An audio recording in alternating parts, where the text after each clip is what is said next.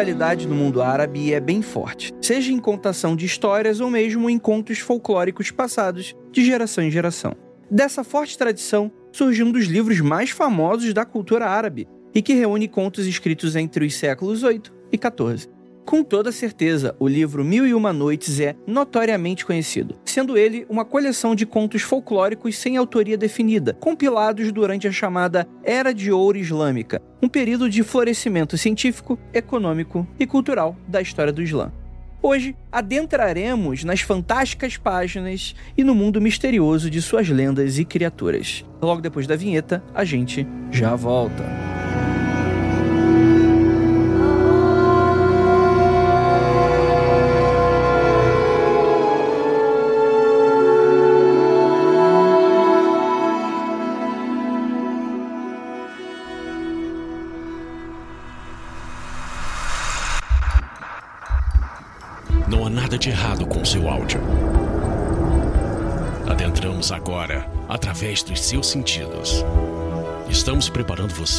Para o que vai acontecer nos próximos minutos. Além do que conhece por tempo e espaço, o contato com algo além. Não conte para ninguém e nunca olhe para trás, pois este é Mundo Freak Confidencial.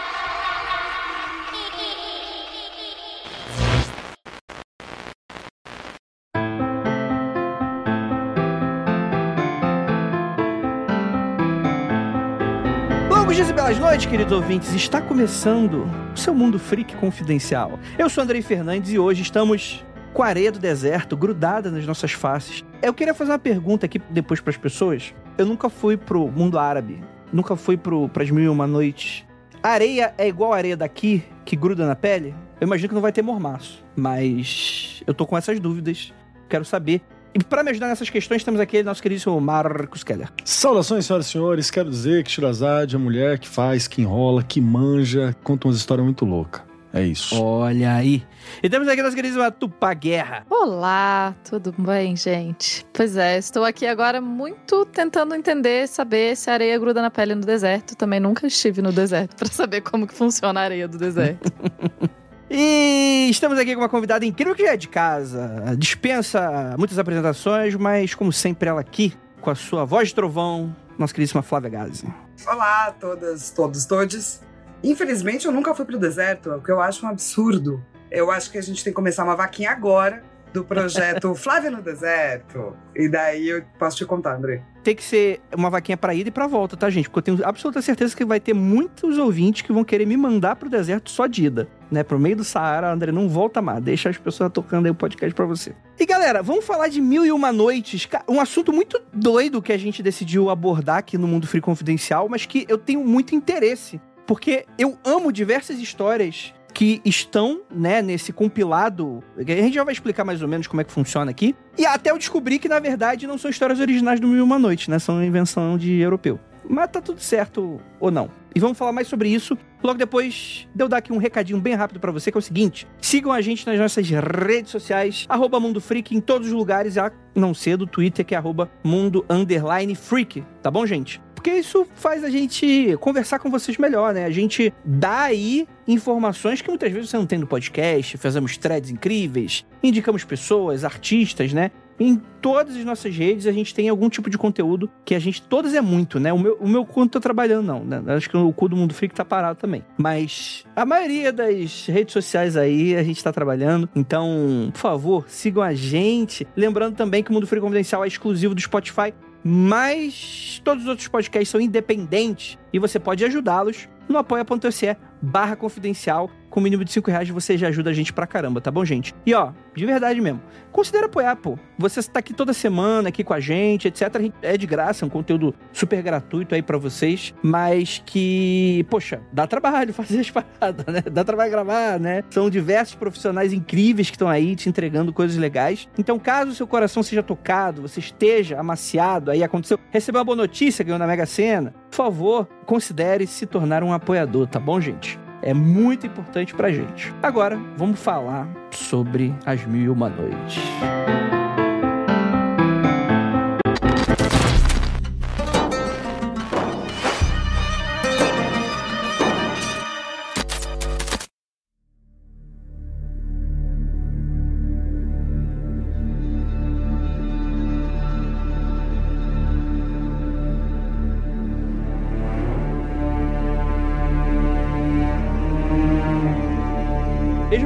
Começar aqui com a nossa convidada, que é a nossa a Flávia Gás e a nossa Sherazade, né? Nossa, agora aí sim acabou. Ninguém mais me faz elogio nunca mais.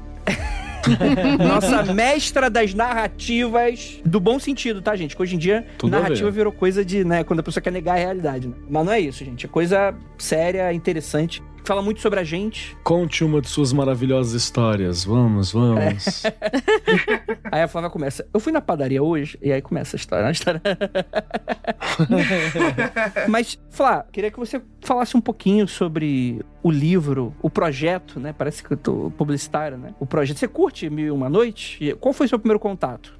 Eu amo Mil e Uma Noites. Liam pra mim à noite, antes de dormir. Então foi, na verdade, uma das minhas primeiras ligações aí com literatura e mitologia foi Mil e Uma Noites. Então esse folklore, né, essas narrativas de um povo, ou de vários povos, no caso. Mas era muito gostoso e a gente lia uma história por dia para ter mil e uma histórias, né? E eh, quando eu queria mais, não podia, foi aí que eu comecei a ler outras coisas. Então acabava Mil e Uma Noites, daí ia ler, sei lá, Robin Hood, sabe? Arthur e os Cavaleiros da Távola Redonda, mas primeiro vinha Mil e Uma Noites. Então, ele foi, obviamente, a gente lia o pra criança, né? Porque As Mil e Uma Noites, como ele é um compilado de histórias, não só da, do Oriente Médio e do Norte da África, ele tem aí sul asiático, etc, etc. Ele tem de tudo, tem ficção científica, tem romance, tem horror, tem erótico, tem algumas coisas não dá pra ler, né? Pra criança. Eu não tenho memória disso, pelo menos, André. Daí tem que perguntar pros meus pais. espero que não, espero que não tenha. né?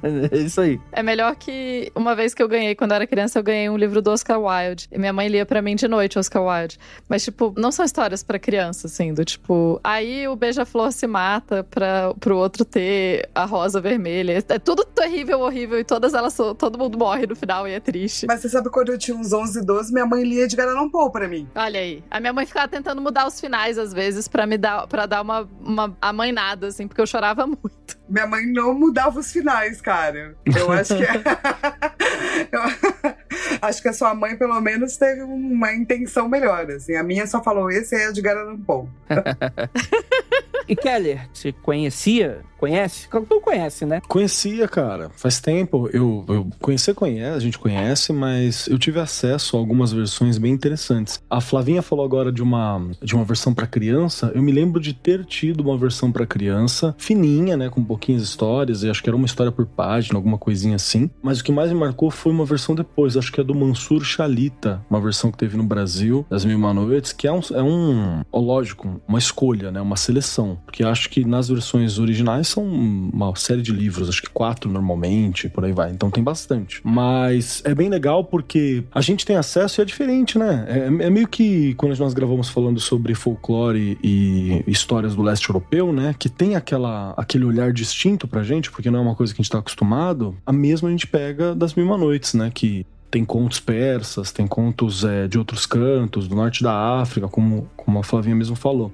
Então tem sempre uma cara muito bacana. E eu me lembro que, para quem tinha acesso a todo esse mundo por Aladdin, do, da Disney, então era algo muito doido. Você vê gênios, porra louquice, né? Você vê as histórias mesmo do que de como a Sherazade chega a contar as histórias pro, pro príncipe, né? Pro rei lá, é assustadora, né? É uma, é uma parada que você fica maluco, como assim? O cara todo dia casava com alguém matava uma mulher pra poder manter o título do trono porque não confiava em ninguém e tal. Então eu me lembro que foi um impacto muito grande isso na pré-adolescência, assim, sei lá, uns. Acho que eu devia ter uns 12 para 13 anos, por aí. Eu não tive tanto um livro das Mil e Uma Noites, eu fui conhecer mais algumas histórias já mais velha. Os meus livros de referência de criança, eu tinha um- os Contos de Grimm, uma versão dos Contos de Grimm. Eu tinha Oscar Wilde, porque, né, obviamente, porque não da sua criança ler Oscar Wilde. E eu tinha um livro chamado Histórias Maravilhosas, que é um livro, acho que dos anos 50 ou 60, enfim, ele, ele tinha sido da minha madrasta. Eu herdei alguns livros mais antigos, assim. E ele tem, tipo, olha,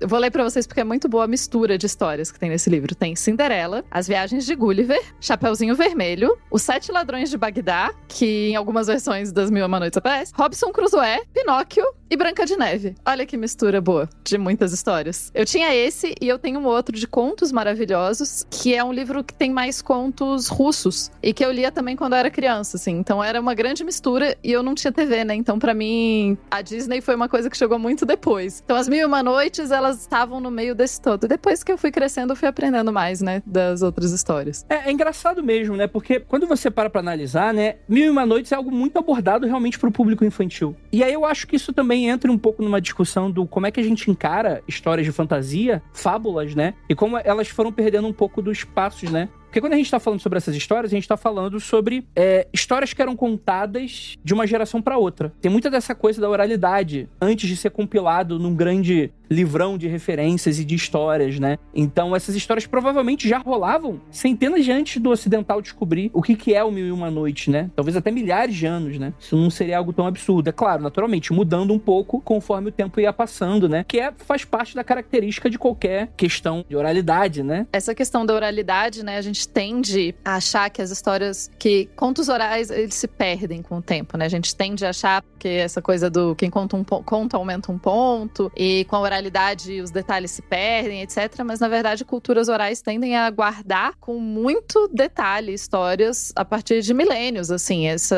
a oralidade, ela não, como a gente é uma cultura muito do livro e do escrito, a gente tende a achar que a única forma de preservar conhecimento de forma constante é o livro escrito, né? Se não tiver escrito, ele não vai ser preservado de forma constante. E a oralidade, na verdade, traz sim a possibilidade de guardar essas histórias. Então, as histórias das Mil e Uma Noites, assim como as histórias dos contos de Grimm, são histórias que já eram repetidas e contadas há muito tempo, né? E elas vão sendo passadas para os livros e eventualmente um pouco higienizadas e amainadas para a partir do momento que a gente vai tendo essa ideia de que existe infância, né? Porque a infância nem sempre foi uma questão que todas as sociedades concordaram, nem sempre as sociedades chegaram à conclusão que existia uma época da vida dos seres humanos que eles são mais, enfim, que eles são, tipo, criança. Por um bom tempo, a humanidade, especialmente aqui no Ocidente, considerou que era, tipo, mini adultos. Eles fazem a mesma coisa que os, os outros adultos, só que eles são meros espertos. Menores. E menores, é, é. Exato. Tem uma, uma parada também que eu acho que é, é, legal de falar, que dentro das culturas orais, normalmente você vai ter um valor muito grande para a verdade, para aquilo que é verdade, para aquilo que é palavra, aquilo que é combinado, né? E é algo que a gente também, também perdeu completamente no, né, nessa cultura de molde ocidental. Porque lembrando, você que tá ouvindo a gente, se você está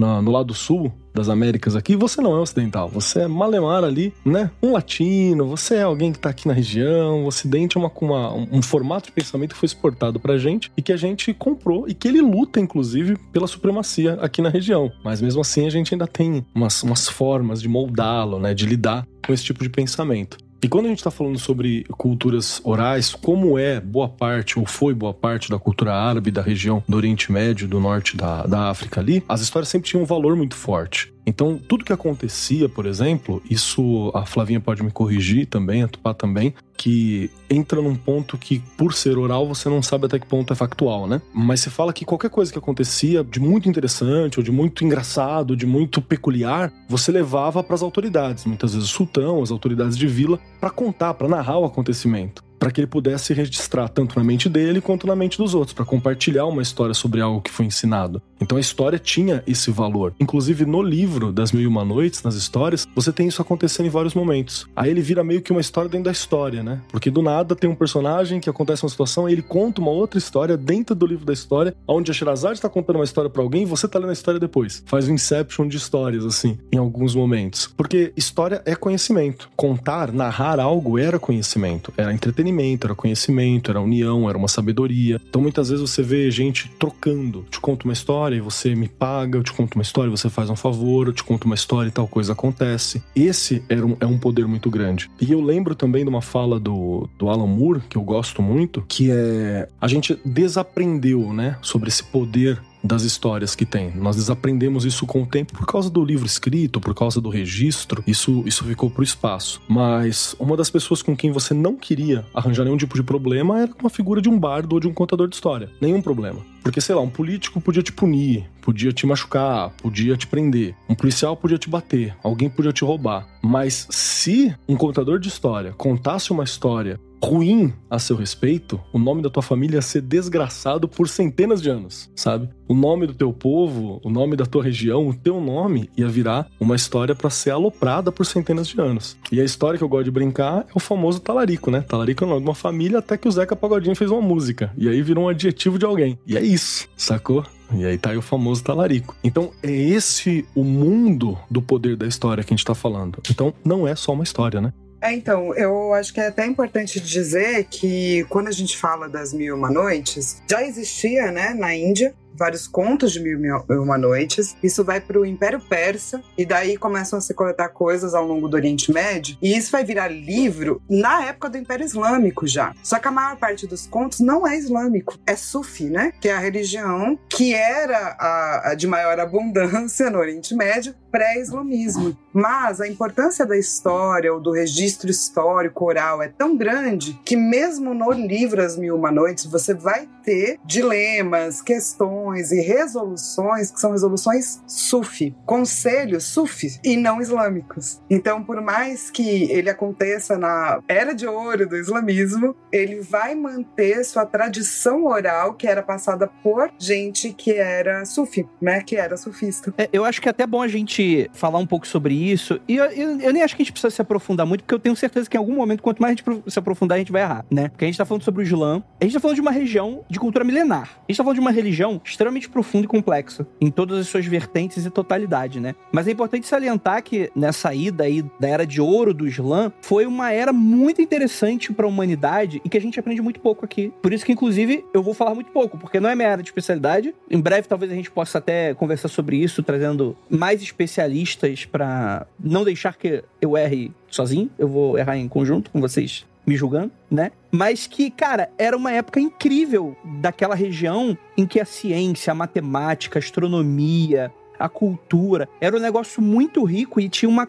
Essa ideia de Oriente Médio é uma ideia nova, né? Mais especificamente em 1907. Era, era um grupo de países, não era nem países, né? Eram regiões, né? Com impérios, vilarejos, né? É, com diversas culturas ali que iam se conversando, né? E, poxa, se a gente for analisar que eles estão no centro do mundo no sentido que com proximidade e contato com diversos continentes, né? Então quer dizer, histórias do continente africano influenciaram e foram influenciados, né? Histórias da Ásia, toda aquela região ali, poxa, os mongóis, a própria Índia, a própria Rússia, tá tudo ali próximo. Tipo, é claro que é, uma, é muito. é distante pra caramba, né? Não, tem uma teoria que diz que até o lance da profecia autorrealizável, né? Que vai fundar a tragédia grega, vai ser vista primeiro nos contos da Mil e Uma Noites, e isso vai chegar na Grécia via oralidade, assim. Então, muito provavelmente, o nascimento da tragédia e da poética de Aristóteles, que Aristóteles foi traduzido por egípcios também, né? Então, existe uma troca muito grande ali de Aristóteles, que é a pessoa que vai falar, né, oficialmente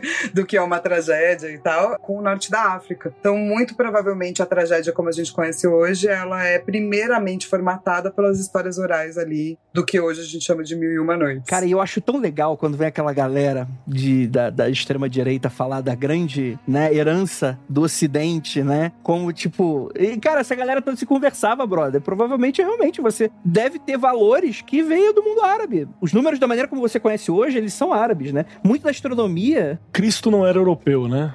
Vamos começar por aí, que Cristo não era europeu. A galera aí que tá no rolê do grande ocidente, ah, Cristo, então, né, o cristianismo e tal. Palestino, né? Como assim? Ele, ele não era branco, do olho azul? Tem alguma coisa errada então, gente. É, não era europeu. Então, vamos... e vamos lá, com os pais que eram israelenses, né, os primeiros judeus também tinham cara de árabe, né? Misturado ali no norte da África, né? Então, basicamente, era árabe, tá? Só queria dizer isso pra vocês aqui, obrigado. A grande herança ocidental não nasceu no ocidente, né? É isso. Me lembra aquele post do Twitter lá do tipo. Porque o, a arte hoje é tudo um lixo. Aí pega uma foto de uma estátua de uma, de uma mulher assim, europeia, com um véu, né? E aquilo esculpido no mármore e tal. Aí o cara tirou essa imagem, provavelmente ninguém falou para ele que era de uma escultura chinesa, né? Aí ele falando sobre como a arte europeia é irada e nada presta. É muito louco isso, né? Mas de, deixando essa, essa parte um pouco. Não dá para deixar de lado, né? Mas porque naturalmente tem, tudo a ver. Mas voltando a falar sobre como isso, Mil e Uma Noites, apesar de a gente estar tá falando, pô, isso é muito abordado para criança, diversos autores foram influenciados por diversos contos e causos, né, de Mil e Uma Noites, né? A gente tem Lovecraft, a gente tem Stephen King, a gente tem a pá de gente aí que foram completamente influenciados. E não tem como a gente não falar, né? Mesmo se você cresceu é com um filme da Disney, que não tem nada a ver com o conto original, que inclusive não tem nada a ver com Uma Noite, que depois foi uma edição europeia, mas, pô, dá pra você imaginar que você talvez em algum ponto tá reproduzindo algo de alguma coisa, né? Dentro desse cenário, né? Então isso é muito interessante a gente deixar bem claro, né? Que isso faz parte de algo muito bonito que a humanidade faz, que é compartilhar. E compartilhar histórias, né? E cabe, inclusive, já que a gente tá pensando nessas questões, né? Pensar como essas, muitas dessas divisões que a gente faz, como a gente falou, né? O Oriente Médio é uma invenção de 1907, mais especificamente, né? Que é a primeira vez que aparece esse termo por aí, para delimitar aquela região que antes tinha outras denominações. A forma como a gente delimita o mundo tem muito a ver com a forma como a gente enxerga o mundo. Então, a forma como a gente delimita o mundo, isso é muito importante para formar também a forma como a gente pensa no mundo. Então, será que é tão importante assim? Eu acho que nesse momento é, não, não é isso que eu tô dizendo, mas será que é tão importante assim a gente pensar, não, essa história, ela necessariamente vem dessa região aqui. A origem dela é esse lugar. A gente costuma falar em história que os historiadores, eles sofrem muito do ídolo das origens, né? A gente quer muito achar qual a origem mais original dessa história, de onde ela veio, quando a forma que a gente tem da história, ela perpassou tantas culturas e tantos povos que parte da beleza dela tá em ser de tantas culturas e tantos povos, e não ser de uma cultura só mais. E com isso eu não tô aqui dizendo que é pra gente fingir que todas as histórias são universais e que elas não têm uma origem árabe. Não, é esse, não é esse o ponto. O ponto é dizer que essa divisão que a gente faz hoje em dia às vezes nem faz sentido, né? A ideia de ver, ah, mas o que eram os gregos? Os gregos da antiguidade são uma, uma coisa que a gente inventou na contemporaneidade. Na antiguidade eles não se viam desse jeito. Eles tinham relações com outros povos de formas que a gente não entende hoje em dia, então. Pô, tu fala que o, que o ateniense e o espartano era a mesma coisa na época que estava em guerra, você vai, provavelmente você ia tomar um couro, né? É, é isso. E, ou então, né, a forma como a gente enxerga. Quando a gente estuda o mundo, a gente tende, aqui no Brasil, a gente tende a estudar a China, por exemplo, o Japão, a Índia, são lugares que só aparecem na história quase no século XX já, né? Antes do século XX, eles estão lá sem existência. Aí eles têm pequenas aparições especiais, tipo invasões mongóis. Aí tem uma aparição especial e daí finge que eles não existem mais. Quando na verdade isso tá acontecendo e essa região mais do meio do mundo, digamos assim, que não é o meio do mundo, porque o meio do mundo não existe, afinal, né? Como você vai achar o meio de um lugar que é redondo. Mas enfim, o meio do mundo é magma. Mas essa região do meio do mundo é uma região que está trazendo colaborações e questões de várias coisas. Por exemplo, a gente não aprende sobre o Império Sassânida, que é, na verdade, o império que vai ficar ali na região que hoje a gente chamaria um pouco de Oriente Médio, mas mais para lá, mais Irã e etc. E que vai preservar a maior parte dos textos filosóficos gregos que a gente tem hoje no Ocidente. Então, essa, essa relação ela é muito mais permeada e muito menos cheia de fronteira do que a impressão que a gente tem hoje em dia, né? De que é tudo tão separadinho. Não, total, mas, mas é importante que a gente faça assim da onde vem, porque senão existe um apagamento, né? Tipo, a gente não sabe que esses textos gregos foram traduzidos no norte da África e mantidos no Oriente Médio, sabe? Se você não, não faz esse rastreamento, esse trajeto antropológico das coisas, eu acho que a gente tende muito mais a um apagamento. Eu acho que é por isso que a gente faz isso hoje. Mas na minha visão, a gente faz isso para um dia a gente entender a história de uma forma complexa, porque a gente não estuda ela de uma forma complexa, a gente estuda ela de uma forma colonizada. E descolonizar para mim é um passo extremamente importante, assim. Ah, sim. Acho que é por isso que a gente tá tão loucos tentando achar as origens das coisas, que é para exatamente a gente perceber que as origens, por mais que elas sejam maleáveis, elas não são de um povo apenas branco, entende? Ah, não, com certeza. Eu acho que eu me expressei um pouco mais. Eu não quis dizer que não é pra gente pensar nas origens. O que eu quis dizer é justamente pra gente não achar que as origens vêm só do povo branco. É para mostrar que essas origens são muito mais variadas e muito mais complexas. Essa é a ideia. Não é que não é pra gente falar das origens, a tem que falar das origens, mas é não pensar que existe uma origem única das coisas. É desmistificar o que muito europeu quis fazer, que é tipo, ah, qual a origem da raça ariana? Isso, achar uma origem única, assim. Qual é o mais correto? É aquela coisa quase mítica da parada, né? Que a gente sabe que não existe dessa forma, né? Pelo contrário, né? Mas eu concordo 100%, Flávia. A gente tem sim que falar de todos esses passos para conhecer, né? Não, não, eu, eu super te entendi. É que eu acho que quando a gente entra nessa da complexidade, que é um conceito difícil, né? Sim. Porque a complexidade é uma coisa da década de 70, agora, sabe? É importante sempre dizer que a gente não chega da complexidade do nada pra pessoa não achar, ah, então, é tipo, ah, então somos todos humanos. É, tá, tu, Não. tudo é uma coisa só, a gente não precisa pensar em divisões. Não, não é isso. exato, exato. O que mais ou menos é, só que pra gente chegar nesse todos é uma coisa só, a gente precisa aí descolonizar muita coisa. Lembrado todos, né? Exato, é, exatamente. Então eu super concordo contigo também. É só. Eu acho que é um conceito muito difícil, porque a gente nem chegou na descolonização ainda, assim. Não, total. Mas eu espero que o final seja esse, assim, da gente fazer grandes complexos, né? Clusters, bolhas loucas, pra mostrar como as coisas passearam, assim, e, e poder também, né, qualificar todo mundo que esteve envolvido nesse processo, que geralmente é muito mais do que o que a gente imagina. E eu acho que é interessante também justamente a gente falar sobre essa questão do orientalismo, né, que a gente coloca pra muitas dessas histórias, né? Eu lembro muito do, eu, na, época eu não entendia, né? Eu era mais jovem, mais adolescente e tal. A mudança do, da música do filme do Aladdin, né? Vou cortar sua orelha pra provar pra você como é bárbaro o nosso lar. E- esse esse trecho da música, ele foi alterado, né? E como é mais fácil pra gente olhar pra essas histórias, como a, a história de um povo bárbaro, a história de um povo esque- e esquece que os irmãos Green, eles já deram uma boa pacificada naquelas histórias europeias, deram uma, uma boa melhorada e mesmo assim ainda são horríveis. No ponto de vista das coisas que acontecem, né? Eu não gostaria de acontecer o que acontece com as pessoas dessas histórias. Tanto que é bem comum pra quem lida com fada saber ser temerário com o povo fada, né? Você não dar mole com eles, né? E isso é muito interessante, né? Então,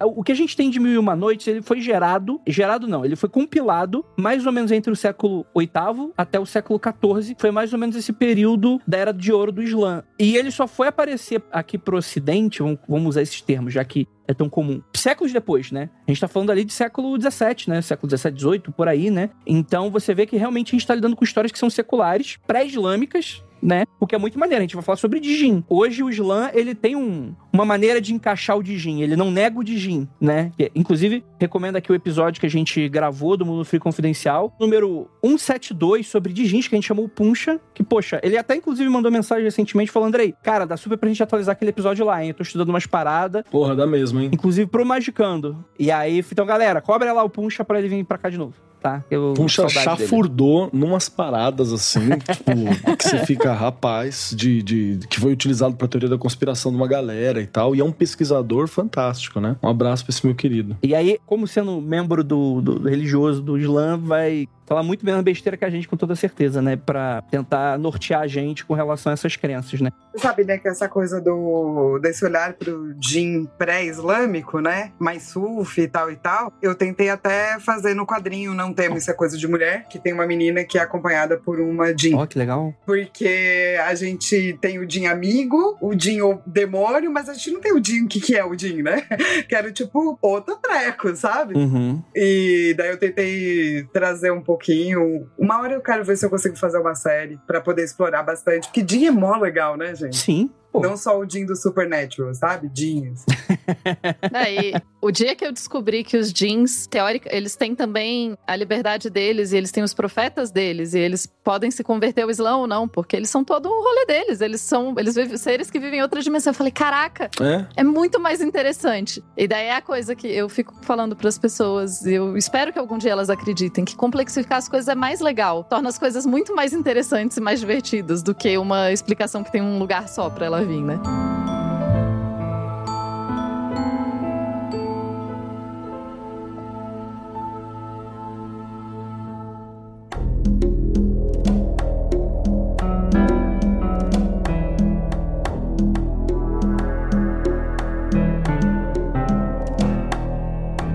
Mas o que é o Mil e Uma Noite? Vamos falar um pouco da história. A gente tem a história do sultão Shariar. Seria isso? A pronúncia? Eu não sei, gente. Shariar? Eu, eu aposto que tá errado, hein? Se for pra cobrar de mim aqui, eu acho que é isso aí. Olha, eu parei de fazer árabe, tô precisando voltar. Eu acho que. Não sei, eu teria que ver em árabe. Pra... Porque escrito assim é Sharia. É difícil. Vamos, vamos fechar com o Shariar, então? Vamos aí? Vamos aí? Shariar. Pode Que é o ser. É, mas assim, não existe esse Y, entendeu? No, Não. no árabe. Nem o, nem o A existe, né? O que existe é um prolongamento de um. Então eu teria que. Quer que eu pergunte pra minha professora de árabe, gente? Não, não, fica tranquilo. Fica tranquilo. é, eu ia falar, o meu árabe, o meu árabe tá enferrujado há mais de 10 anos. Eu fiz um semestre há muito tempo, também não vou saber. O meu árabe é inexistente, então eu tomo o bastão da ignorância pra dizer que é Shariar. Vamos lá. Eu sigo a Flávia. Não, eu não vou tentar porque vai ser, eh, tipo, literalmente muito ofensivo tentar errar essa parada. Porque eu não vou conseguir nem tentar acertar. Só vou conseguir tentar errar, né? Até porque as inflexões de R, a quantidade são as cinco, né? Vamos a brasileirar. É Shariar, Shariar. tá? Shariar. Do, do interior. Shariar do interior. É. É tipo quando você faz com um arquivo. Você compartilha, você tá, Isso, é o Shariar. você tá shareando o arquivo. Vambora. Que veio daí, inclusive, né? Hoje você chareia. Com certeza, né? o for share é disso, né? Vem de mil e uma noite. É disso, tá certo. Ele descobre que ele tá sendo traído pela esposa dele com um escravo. E ele descobre ali no meio de uma orgia, né? Normal. Quem nunca?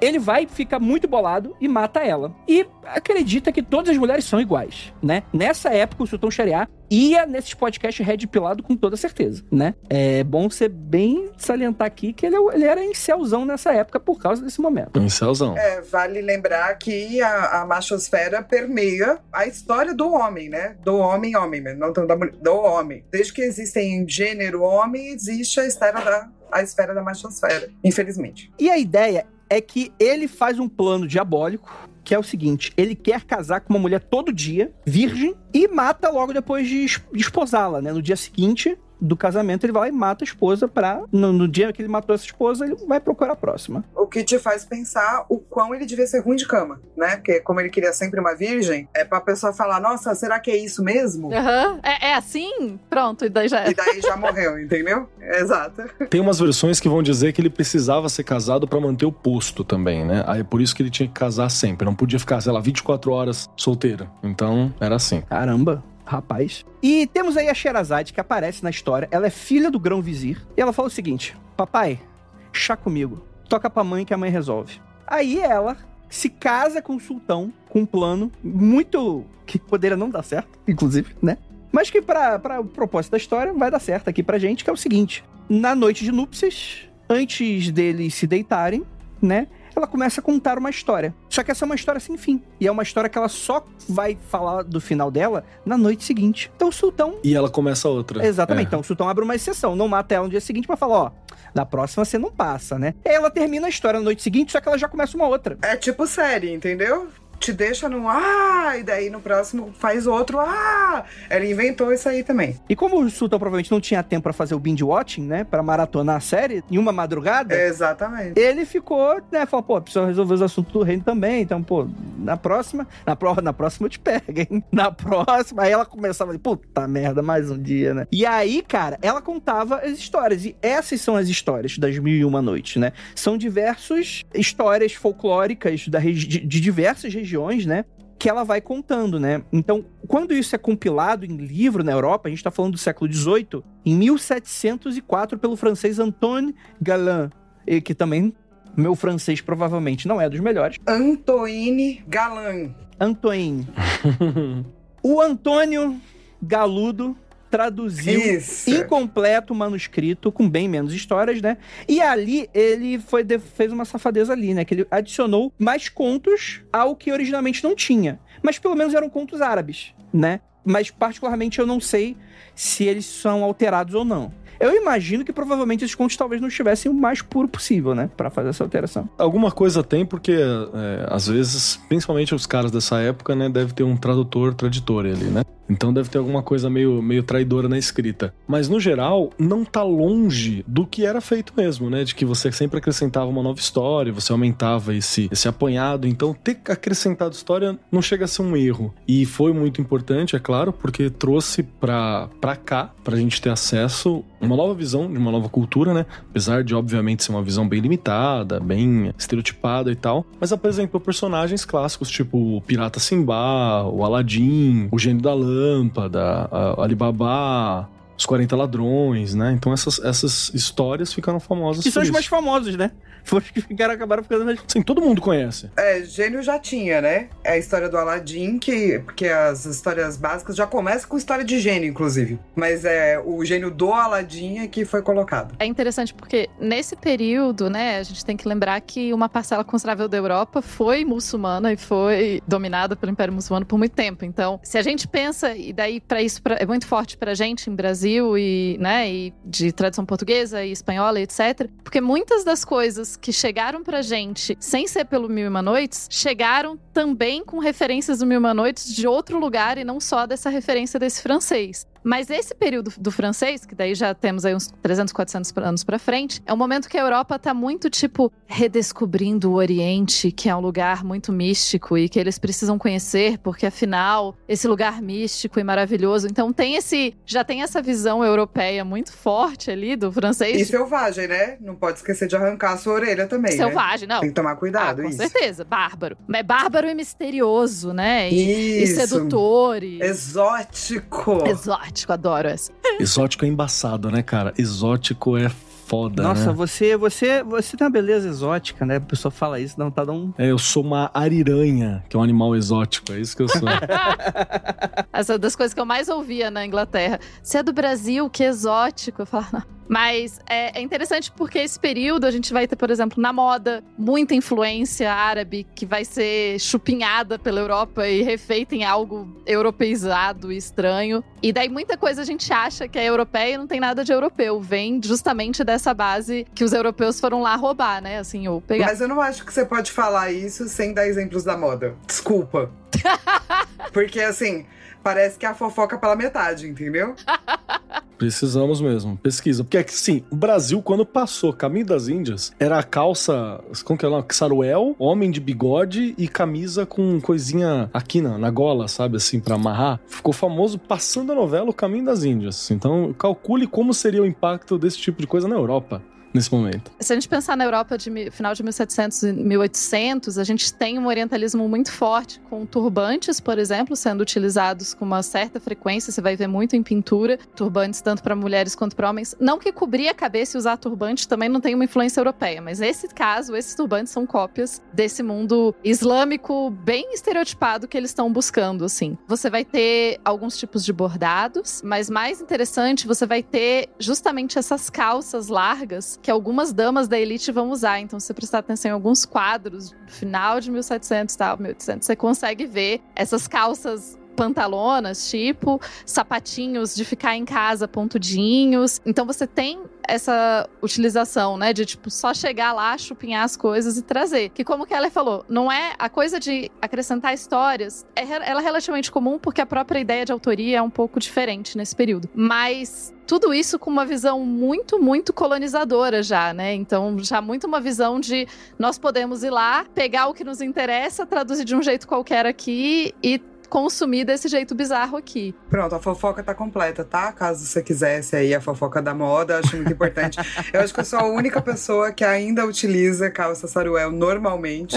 e toda vez que eu vejo, eu falo, meu Deus, por favor. Porque por mim eu teria só um exército de pantalonas e saruel. Esse seria meu armário. Mas é difícil de achar, entendeu? Que passou a moda. Por favor, venha outra novela com essa moda pra eu refazer meu O estoque. famoso calça do Aladim, né? Eu preciso topar pra refazer meu estoque. Exatamente, calça geladinha. Eu sempre, pra mim, a calça saruel sempre foi uma calça muito democrática, porque na minha opinião ela ficava ruim em todo mundo. Não ficava bem em ninguém. Nós precisamos do Tony Ramos fazendo, sei lá, um egípcio agora, né? Essa é a que a gente precisa. Ai, credo. Cara, ele faria um egípcio. Faria, fácil. Deveria? Não. Mas eu só quero ter o, o que comprar, entendeu? Então, a Flávia só quer... Vamos ter mais, mais calças interessantes para as pessoas poderem comprar, pronto. Porque, tipo assim, ah, se você vai procurar coisas palestinas, egípcias, ah, não existe, né? Você tem que ir até a Palestina comprar. Então podia ter, assim, alguma coisa que se passa na Palestina, pra pelo menos, sabe, eu, eu ter onde comprar coisas, adoraria. Mas, se vocês acharem bons é, lugares palestinos que mandam pro Brasil, por favor, me informar, tá? Nas minhas redes sociais, arroba Flávia Gazi, obrigado. Perfeito. Caiu o ja- jabá aí. o, o, o jabá inverso, né? Tipo assim, me mandem né, os seus produtos, né? É onde comprar.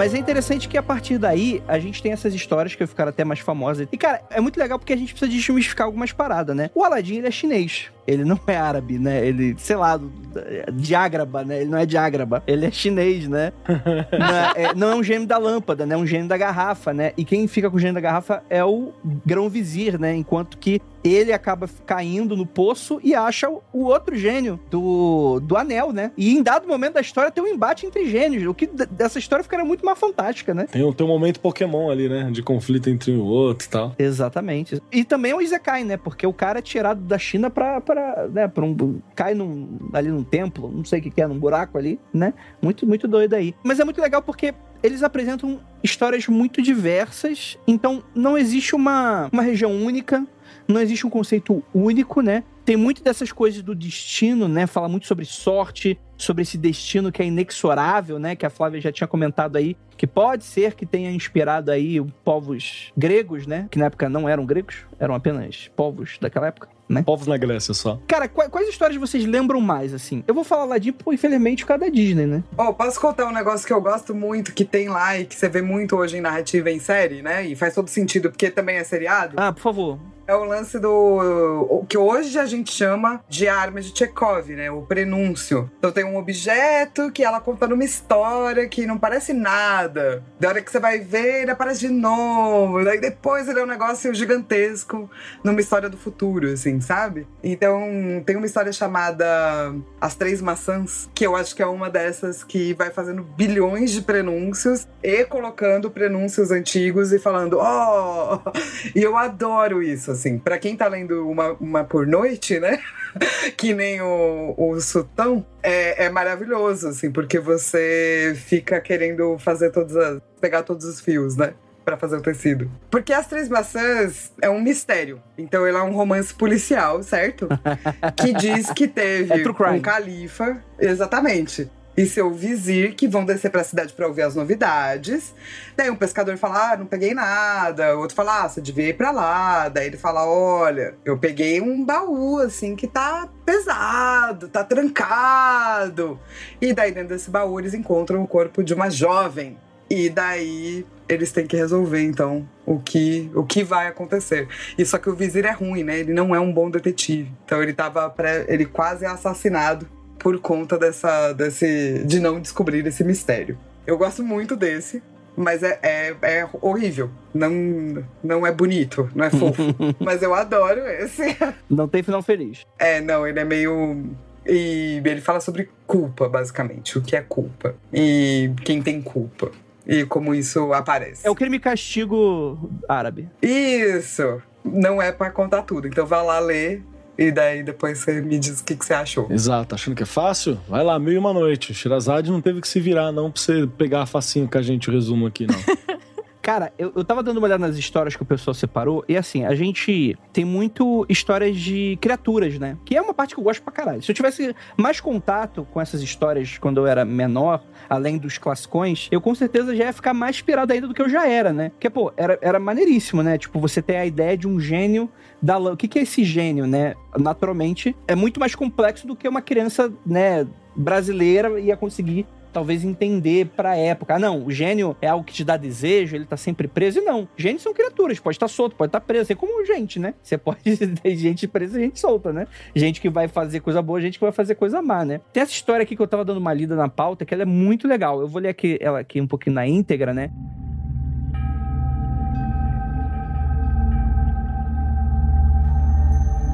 Um dia, a gente tinha um pescador, né? E esse pescador, ele ia para uma praia e ele pescava quatro vezes por dia, né? Ele jogava uma espécie de. Eu, eu achava que era rede, mas na verdade é uma lança, tá, gente? Ele vai com uma lança e aí ele vai tentar pescar em dado momento, né, em um dia, né? Ele tenta pescar a primeira vez e ele vai e pega um burro morto.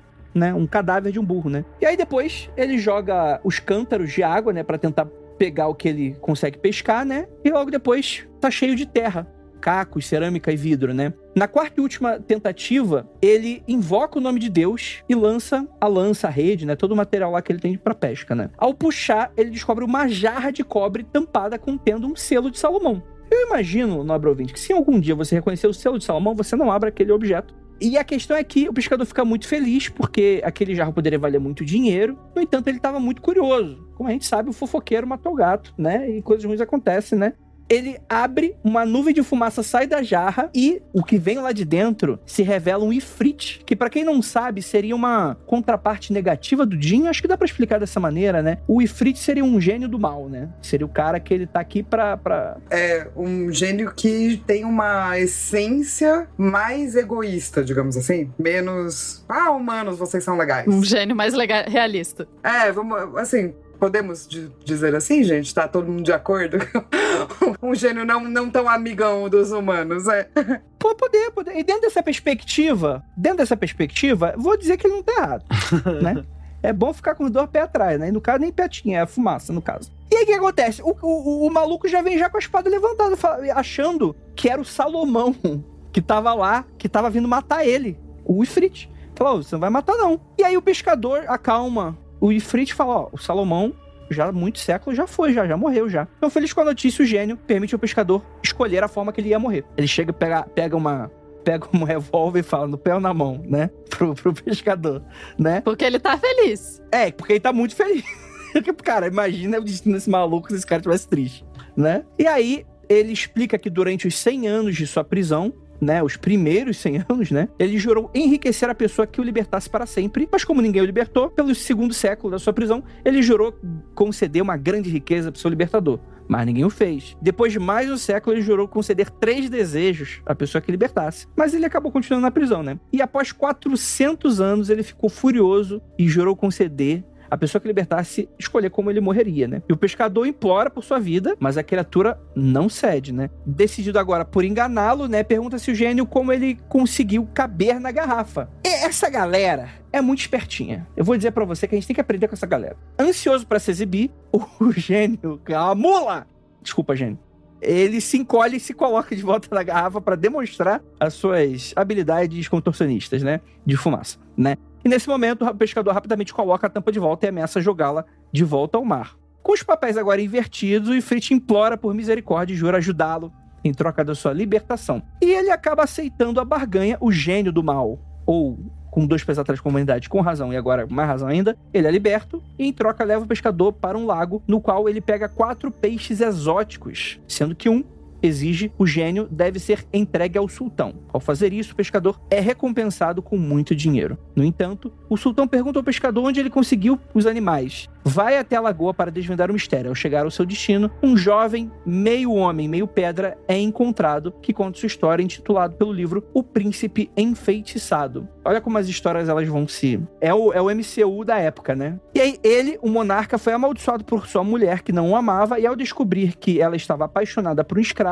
o príncipe tenta matá-lo, mas não consegue, fazendo com que o amante de sua esposa fuja da região e nunca mais volte. E ao perceber que foi seu marido responsável pela sua infelicidade, o transforma em meio pedra meio pessoa. E ao ver essa história, o sultão decide ajudar o príncipe em sua libertação. O sultão e o príncipe tornam-se amigos íntimos e casam-se com as filhas do pescador, que também tem um de seus filhos nomeados tesoureiro da região. Final feliz essa aí. Isso aí tá um final bacana, né? É legal que pelo menos eles não eram frescos igual os reis europeus, né? Tipo, ah, um plebeu e tal. Não, o cara casou com a, filha do pescador e foi todo um feliz pra sempre, provavelmente, né? Mas é o pescador que, que encontra peixe mágico. Não é qualquer pescador. Mas aí, vamos dizer que a impressão que me dá nessas histórias é que você tropeça ali e você acha um gênio, né? Então, ah, pô, mais um cara, mais um gênio que foi encontrado, né? Mas pelo menos o gênio, ele só dava a localização, né? Ele não dava, ele não, ele, ele não ensinou a pescar, ele não deu peixe, ele ensinou a pescar. É um gênio empreendedor, é isso que você tá dizendo. É um gênio empreendedor, tá vendo? Tal qual empreendedores detestam a humanidade, né? Tal qual vários empreendedores aí têm essa característica.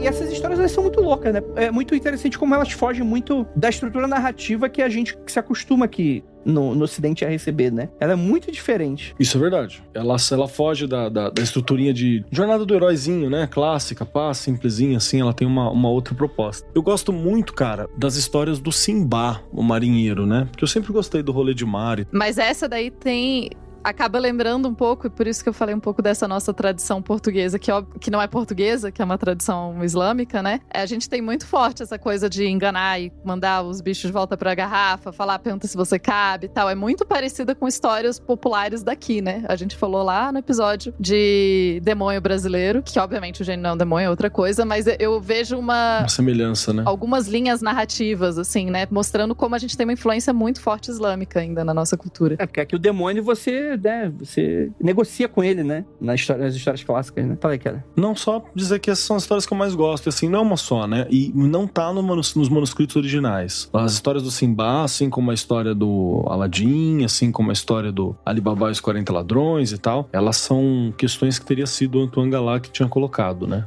Ele que teria colocado as sete viagens do Simba na história. Mas as histórias do Simba seria, assim, uma, uma parada persa, Alguma coisa nesse sentido. Inclusive, tem gente que fala que seria baseado em, em alguém que realmente existiu e seria formas de você ensinar algumas coisas sobre a vida no mar. Tanto sobre as, a, as partes fantásticas da vida no mar, né? Quanto os problemas. Eu dei uma pesquisada e seria um, um navegador da época chamado Harun ar-Rashid. Teria sido califa em Bagdá e tal. E várias das histórias do Simba seriam baseadas nas histórias desse navegador. E é bacana porque você vê que as histórias não são, tipo, sempre uma aventura. Não são problema. O cara passa dificuldade o mar é um lugar difícil, vai para ilhas complicadas, passa por uma questão e volta às vezes sem nada, às vezes só com a história, volta para Bagdá, mas tem aquele comichão de voltar pro mar em algum momento, né? Que você sente que tá fazendo algo, que tá indo algo, que parte do sentido tá ali. Isso é uma coisa que eu acho muito legal, muito legal nas histórias do Simba, muito legal mesmo. E até as versões é, Disneyzada da vida e tem esse, esse cunho de aventura muito bacana e tem uma estrutura de, de cara de pirataria, assim, que não é aquela versão europeia clássica, né? É uma, um, um, outro olhar que eu acho muito bacana. É visto como um herói, né? Como um aventureiro, né? Como uma parada nesse sentido, né? E eu me lembro, inclusive, de ter visto uma vez, eu posso estar falando uma, uma parada errada, assim, mas eu vi alguém que estava fazendo aquelas pesquisas muito doidas de você tentar associar da, da galera a partir do pressuposto que as histórias do Simba são sete viagens, se eu não me engano, que tem, que elas seriam viagens para locais reais. E aí ela, ele puxa que algumas das descrições bate. Eu só vou lembrar para onde que eram a sexta e a sétima viagem, que a sexta seria o Sri Lanka e a sétima viagem seria China e Japão, pegar a costa da Ásia. Então, para entender também que esses territórios estavam em disputa e em contato, né? Você tinha disputa, você tinha mercador, você tinha essas ligações. Eu acho muito bacana. Gosto muito das histórias do, do Simba. E dá para ver uma confluência aí também, né? Porque Simba tem sereia, né? Histórias gregas também tem sereia, né? Eu me lembro de alguma que coloca, sabe o que eu lembro de criatura? Eu lembro muito de uma história, eu não vou lembrar qual viagem, que ele encontra um pássaro roca. Sim, um pássaro gigante, né? Que seria um pássaro gigantesco, papapá. Isso é uma criatura muito legal que eu me lembro de ter visto no RPG, no D&D, tempos depois, né? Mas são, são sereias diferentes, né? Sim. Porque as sereias gregas não são sereias, né? Do jeito que a gente conhece hoje, elas são arpias. Arpias, sim. É, a sereia que a gente conhece hoje, ela vem mais do leste europeu, né? Do, não do Cáucaso, no, dos Balcãs, do que hoje a gente chama de Balcãs, né? É, e depende, né? E da África, né? Porque ah, se você pegar Iemanjá, essas histórias das sereias que vieram do, do mar para nos ensinar, sabe? Ah, sim, sim, com certeza. Eu tava pensando na sereia monstro que come os, os, os marinheiros. Ah, sim, daí europeu é isso, né? Sereia é uma coisa muito louca, porque tem 40 mil tipos de sereia, mas os gregos não é sereia, é arpia. Então, essa é outra coisa que eu acho engraçada também, né? Que é quando a gente começa a ver a complexidade. É que é engraçado, né? Quando vem para cá, traduzido, né, mais simplificado, acaba virando. É tudo sereia. Canta, atrai marinheiro, né? É, exatamente. Eu, só uma pequena referência, eu gosto muito daquele filme de animação da Dreamworks, Simba, a Lenda dos Sete Mares, que é muito legal. Foi talvez o meu primeiro contato com Eris. Essa mulher tá nesse filme por algum motivo. É verdade, ela tá no filme. Eu adoro ela, cara. Eu adoro, eu adoro essa história. Tinha aquela, aquele filme do Simba antigão também, que era stop motion. Stop Os motion. monstros eram stop motion de, de, de massinha. Isso é massa. E eu me lembro que tinha a bruxa que uma, ela vira águia e tem uma hora que a, a perna dela fica ainda no formato de ave, assim, o pé. E, era, e tinha um príncipe que virou um babuíno. Era da hora demais, cara.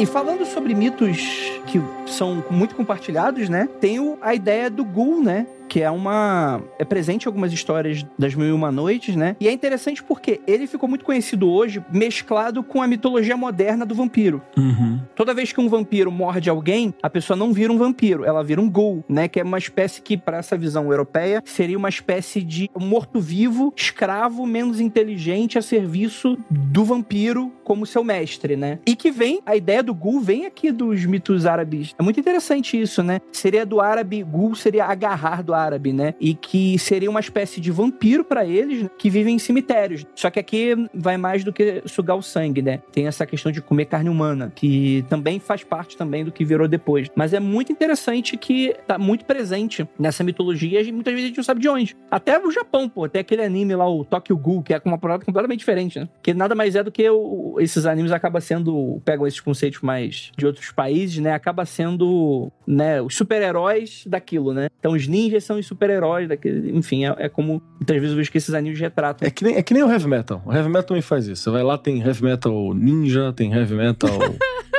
é, de, de sei lá o que, tem heavy. Heavy metal ninja, heavy metal samurai, heavy metal. Tem, tem heavy metal samurai, tem, tem tudo isso aí. Os caras pegam uma palavra, uma coisa da cultura e faz, tipo, um, um movimento. E você, Tupá? Suas histórias aí. Então, eu, eu eu sempre gostei muito da Sherazade, mais do que das histórias. Eu ficava muito, eu ficava muito sempre tenso se a Sherazade ia conseguir. Ela é foda. Se, se ia dar tudo certo, se ela ia conseguir. Você deixa as primeiras páginas e fala, caralho, que foda. Aí ela começava a história e falava, não, já entendi qual é que ela vai enganar ele, beleza. Aí chegava no final, beleza, tá resolvido.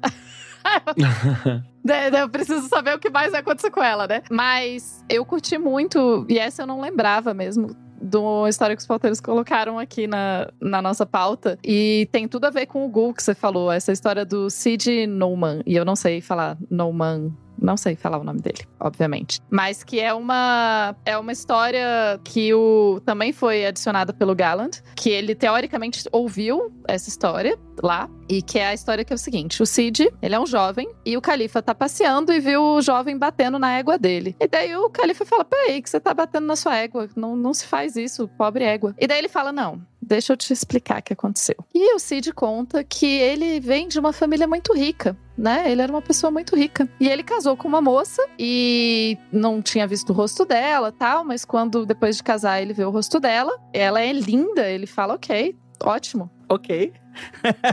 eu não falaria OK, eu sou muito linda. ele falou: "Beleza, perfeito, ela é linda. Parece ótimo". E daí, só que no primeiro jantar, ela é estranha. Ela come, tipo, uns grãozinhos de arroz e umas migalhas de pão só. Muito pouquinho, ela não come quase nada. Com uma espécie de palito na orelha. Assim, é um, ela come um negocinho grãozinho por grãozinho. E ela não fala nada. E ele fica muito, oxe, de onde que essa mulher come tão pouco? Coisa mais esquisita. E ele resolve numa noite, ele ouve ela se levantar, se vestir e vai segui-la. E daí ele segue ela e descobre que ela vai para um cemitério encontrar com o Gul. E eles comem um cadáver que eles dizem desenterram ali do cemitério. e daí o Cid volta para casa, né, gunhado, e pergunta para a esposa dele que por que, que as comidas que a gente tem aqui em casa não são melhores que a carne da morte, a carne humana. E a Minnie, que é a esposa dele, fica muito brava e joga água no rosto dela e fala: Infeliz, você vai ser castigado pela sua curiosidade e vai virar um cachorro. E ele vira um cachorro. E a Minnie persegue ele com um pedaço de pau. Ok, o Cid agora é um cachorro. E daí ele vai viver as aventuras de cachorro dele. Eu adoro a Tupá contando que é tipo, até aí, beleza. Você virou um cachorro, né? Beleza. Ela come umas carnes. Comeu carne humana, tá tudo ok. Daí vira um cachorro. Ok. É. E agora ele é um cachorro. é que a gente tem que aceitar, né? O fato. Agora ele é um cachorro. Vai fazer o quê? De ser um cachorro que come carne humana. Adorei. Aí o Cid tá lá vivendo a vida de cachorro dele. Ele tem várias aventuras como cachorro. Ele vive um tempo com um vendedor de cabeça de ovelha. Depois ele vai viver com um padeiro e tudo mais. E daí até que um dia ele tá lá sendo cachorro e um mago joga água nele e faz isso ele voltar a ser homem. Então, quando você joga água em cachorro, talvez você corra o risco de transformar seus cachorros em homens. Vai saber se, se vale a pena. Não joguem água no cachorro, viu, gente? E daí, o Cid conta pro mago a história dele e o mago fala: "Não, você tem que se vingar". E dá para ele uma garrafa mágica com água para ele chegar e jogar na esposa dele. Ele volta para casa, encontra a esposa dele, a hora que ela vê. É uma guerra de água louca. a guerra de água. Uma guerra de água com, com efeitos especiais, assim. Isso.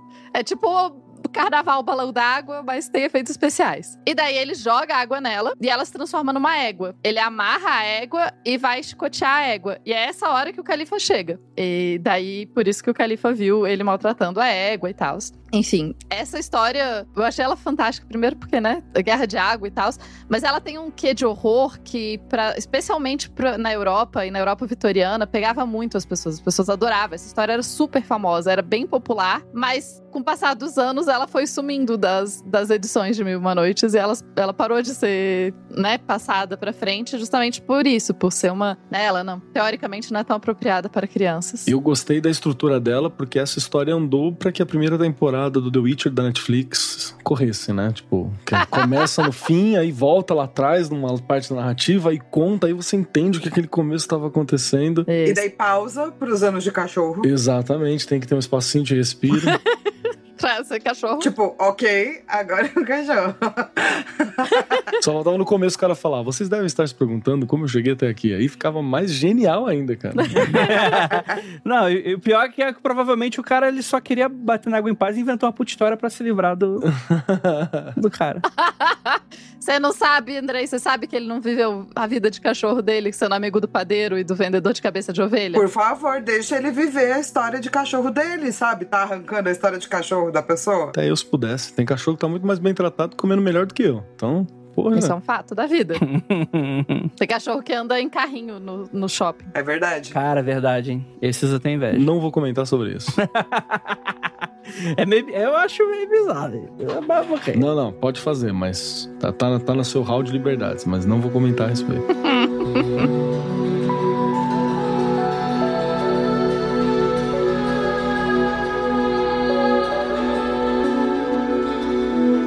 E Uma Noites. Acho que é importante, cara, porque é uma parada muito legal mesmo. Muito legal mesmo. E sem contar que, né, as versões mais recentes, especialmente essa que eu tinha falado do, do, do Mansur Shalita, que eu acho bem legal, elas têm um respeito à cultura, né? Tem uma, uma, uma questão de proximidade. Então é uma, uma introdução a algo da cultura do Oriente Médio, cultura árabe, que não passa por terrorista, assassino, monstruoso, coisa errada, Deus Vult, né? Que não passa por isso e só por esse ponto tem muito valor. É, e também não passa necessariamente pela a Sherazade com roupas mínimas transparentes seduzindo as pessoas e tal. Não, não, não, é esse o rolê, né? É. Eu acho que você falou um ponto muito louco, cara. A Shirazade, ela é um, um personagem incrível, porque ela se coloca na frente para prevenir a morte de uma porrada de mulheres. Ela puxa para ela aquilo, né? Cuidando das próximas. Ela é alguém que, que vai pela inteligência mesmo, né? Pela estratégia, pelo poder da palavra. Ela, ela convence. Cara, é fantástico, assim. É,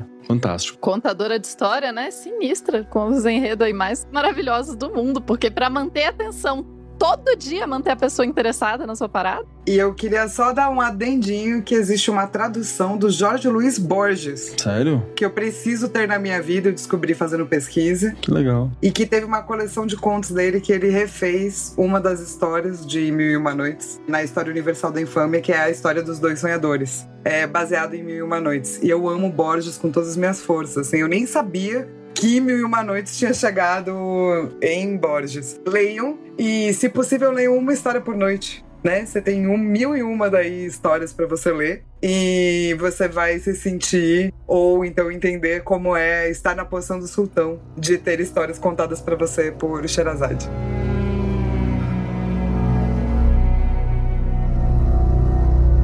Então é isso, gostaria muito de agradecer a todos vocês que ficaram até aqui. Aquilo, não olhem para trás.